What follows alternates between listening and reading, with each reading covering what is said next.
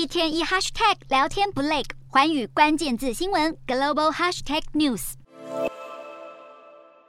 脸书母公司 Meta 以及推特大裁员工，苹果、亚马逊与谷歌的招募计划传出减缓或暂停，到电脑大厂惠普宣布未来三年将缩减四千到六千名员工。美国科技业冷飕飕。根据美国人力顾问公司统计，今年十月，美国的电子、电信、硬体制造与软体业总共缩减了将近一万名人力，是二零二零年十一月以来新高。上周出炉的美国每周新增申请失业救济金人数也是近三个月新高。这些迹象都显示，美国就业市场已经出现降温迹象。但经济学家认为，美国联准会主席鲍尔在这个礼拜发表谈话时会继续释放音调，预计鲍尔会表示，联准会政策还不会转向，重申在可信证据显示通膨正在大幅下滑之前，将会持续紧缩货币政策，而这也将牵动美股的年底走势。联准会十一月会议记录显示，鲍尔是属于认为利率还没到限制性水准的少数阵营。但本周要公布的房市、营建支出、制造业通膨以及就业数据，预料将会显示美国经济活动减弱，壮大联准会副主席布兰纳德引领的鸽派声势。不过，联准会政策最终还是由鲍尔一锤定音。至于美债市场，上周长期美债需求强劲，使得十年期及三十年期殖利率已经低于政策利率区间的下限。由于短债利率仍旧维持高档，殖利率曲线因此呈现四十年来最明显的倒挂现象，这是市场普遍认为的衰退领先指标。投资人将透过这个礼拜五将公布的美国十一月就业报告来检视联准会是否可能放慢升息步调。